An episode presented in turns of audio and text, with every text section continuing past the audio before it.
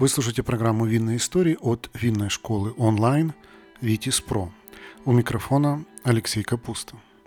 Сегодня мы поговорим о том, как развивалось виноделие во Львове и окрестностях. Вы узнаете, какую роль в этой истории сыграл граф Дракула и баварские немцы. Но сначала небольшой анонс. Мы начали второй винный подкаст. Это серия интервью с профессионалами рынка вина – если вам интересен такой формат, найдите нас в поиске, просто набрав второй винный. Но давайте вернемся во Львов. Наверняка многим слушателям фраза «львовское виноделие» кажется странной, ведь виноград, как известно, любит тепло, солнце и терпеть не может дождливую погоду. Все это не про Львов. Дождь здесь идет примерно 175 дней в году – Местные жители даже шутят, что львовянина чаще можно увидеть на улице без штанов, чем без зонта. Так какое же здесь может быть виноделие? Откуда? И все же исторические факты штука упрямая, и с ними не поспоришь. Есть документально подтвержденные сведения о том, что во Львове и его пригородах еще со времен Средневековья активно делали вино, которое к тому же играло важную роль в экономике этого края. Об этом довольно много писал известный львовский историк Бартоломей Зимарович. Он жил в 17 веке, писал стихи, вел исторические хроники и даже успел поработать львовским бургомистром. Один из самых фундаментальных исторических трудов Зимаровича – «Тройной Львов», в этой работе он подробно описывает историю любимого города в период с 1202 года по 1633 год. И помимо важных событий и описаний, львовянин, историк, большое внимание уделяет теме виноделия. В историографии Зимаровича указано, что виноград попал во Львов в 15 веке. В те времена львовские купцы поддерживали активные торговые связи с Валахией, так в Средневековье называли княжество, которое находилось на территории современных Румынии и Молдовы. Так вот, некоторые из этих купцов водили знакомство с самим Владом Цепишем, известным воложским воеводой. Впрочем, нам с вами этот персонаж известен под другим именем – граф Дракула. Мы не можем никак доказать его пристрастие к распитию крови, но то, что граф был страстным поклонником вина – это факт. В своих угодьях он выращивал модные в те времена сорта винограда, а в замке хранил роскошную коллекцию вин, при виде которой тогдашние гурманы завистливо истекали слюной. А еще граф время от времени приторговывал черенками винограда и своих угодий. Но вернемся к работам Бартоломея Зимаровича и львовскому виноделию. Историк утверждает, что купцы купили черенки у Цепиша, привезли во Львов, и высадили на склоне горы высокий замок. Насаждения эти, кстати, росли там еще лет 200 и давали довольно приличный урожай. Но в ноябре 1655 года случилась осада Львова войсками Московского княжества и Богдана Хмельницкого. Увы, все виноградники на высоком замке были уничтожены в ходе боевых действий. Помимо Зимаровича, тему зарождения и развития львовского виноделия исследовал еще один историк – Денис Зубрицкий. Он утверждал, что виноград во Львове появился примерно в 8-10 веке. То есть задолго до того, как местные купцы съездили к графу Дракуле и купили у него черенки. Историк писал, «Я уверен, что виноградная матка в этих краях была введена гораздо раньше, и в ранних документах сказано, что за краковскими воротами есть виноградники. По словам Зубрицкого, уже в первые годы после закладки виноградника во Львове горожане получали с них по 100 бочек вина в год. Но точную дату появления первых насаждений историк назвать не может. Как бы там ни было, активное развитие виноделия начинается в этих краях именно в 15 веке.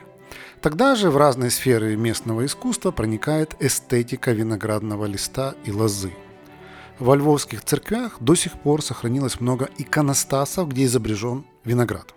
Например, популярный иконописный сюжет «Христос виноградаря». Также изображение виноградного листа и лозы можно найти в работах львовских художников.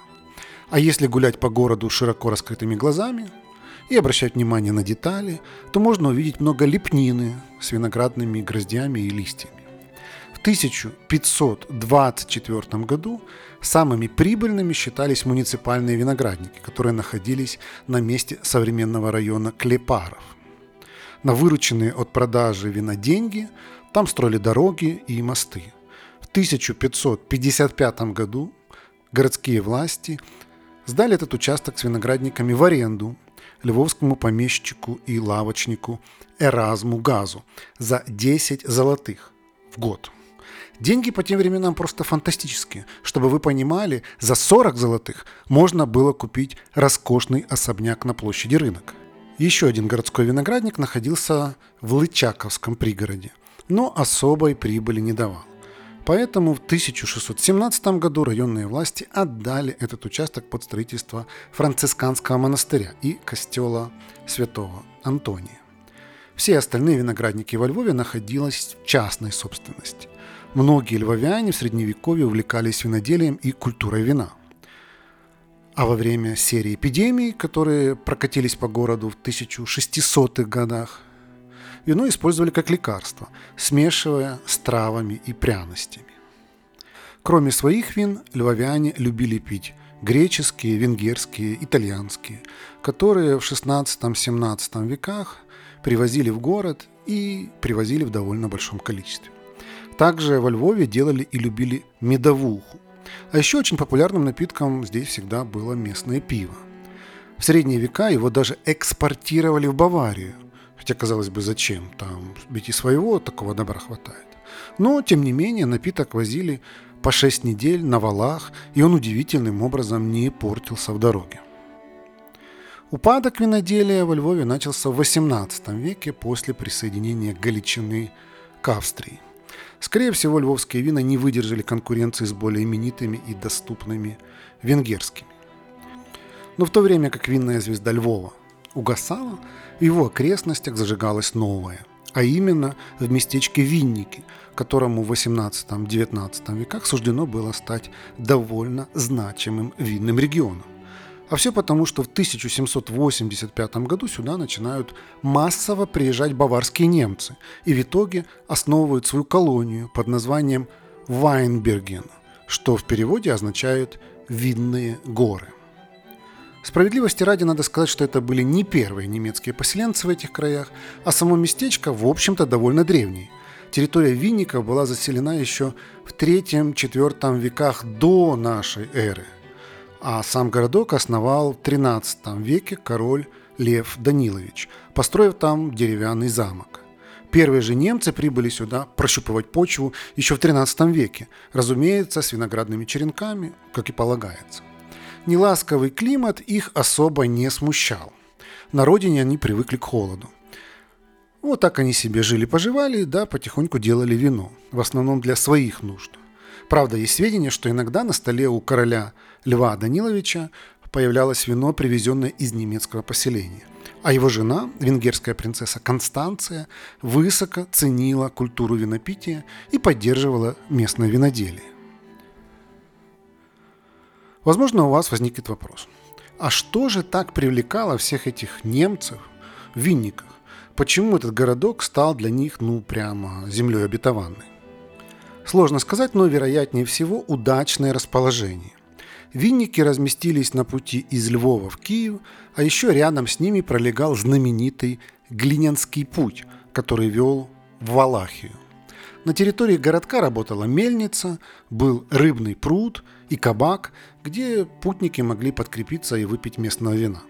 Кстати, первое письменное упоминание о винниках датируется 1352 годом, а Магдебургское право этот город получил в 1666 году, на 10 лет раньше, чем Львов. 1778 году на территории Винниковского замка основали табачную фабрику, благодаря которой город превратился в крупный и процветающий промышленный центр. Неудивительно, что немцы выбрали именно этот городок для основания своей колонии. И вот в 1785 году 32 баварские семьи приезжают в Винники. Первое, за что они взялись на новом месте, построили школу и заложили виноградник. Угадайте, какой сорт, привезенный ими с родины, доминировал на этих насаждениях? Правильно, Рислинг Рейнский. Думаю, не стоит объяснять почему. Но кроме завезенных лоз, колонисты также активно культивировали и местные автохтоны, которые хорошо росли в этих краях. В частности, дублинский, который выращивается и по сей день. Кроме того, вина из него сегодня становятся популярными и даже получают награды на престижных конкурсах. Уже в начале XVIII века Винники становятся крупнейшим винодельческим регионом Галичины. Замковая гора в этом городе была сплошь усеяна виноградниками. В местечке частенько проходили большие ярмарки, где жители и приезжающие могли угоститься местными винами. Там же виноградари продавали черенки лозы лучших сортов.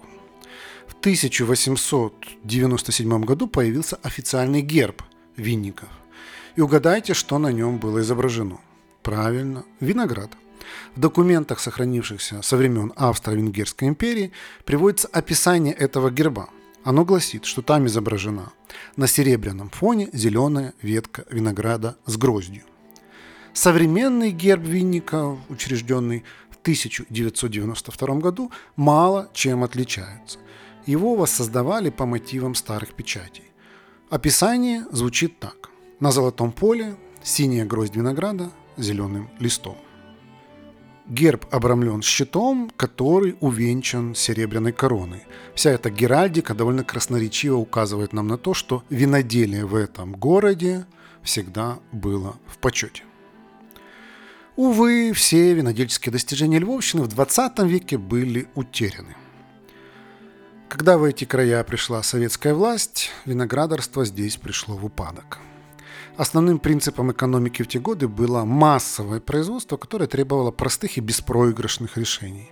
А возиться с виноградом в холодном климате оказалось невыгодно. Насаждения постепенно приходили в упадок, а затем в 80-х годах их добила антиалкогольная кампания Горбачева. Виноделие во Львовской области начало возрождаться только в 21 веке – Например, в Винниках местные жители возвращаются к древним традициям и активно высаживают виноград. Появляются новые винодельни, в основном это небольшие крафтовые производства. Из сортов они культивируют автохтонные, такие как дублинский, а также выращивают рислинг, йоханитер, каберне савиньон и другие международные сорта. На этом наше путешествие по винному Львову завершено. А в следующий раз мы поговорим об одном выдающемся человеке, Николае Шустове, и о его роли, которую он сыграл в развитии как украинского, так и российского виноделия. Вы слушали программу «Винные истории» от винной школы «Витис Про». Давайте дружить в соцсетях. В Телеграме наш канал называется «Второй бокал», в Инстаграме vitis.academy, а на YouTube мы называемся «Что пьем». И не забывайте про наш второй винный подкаст.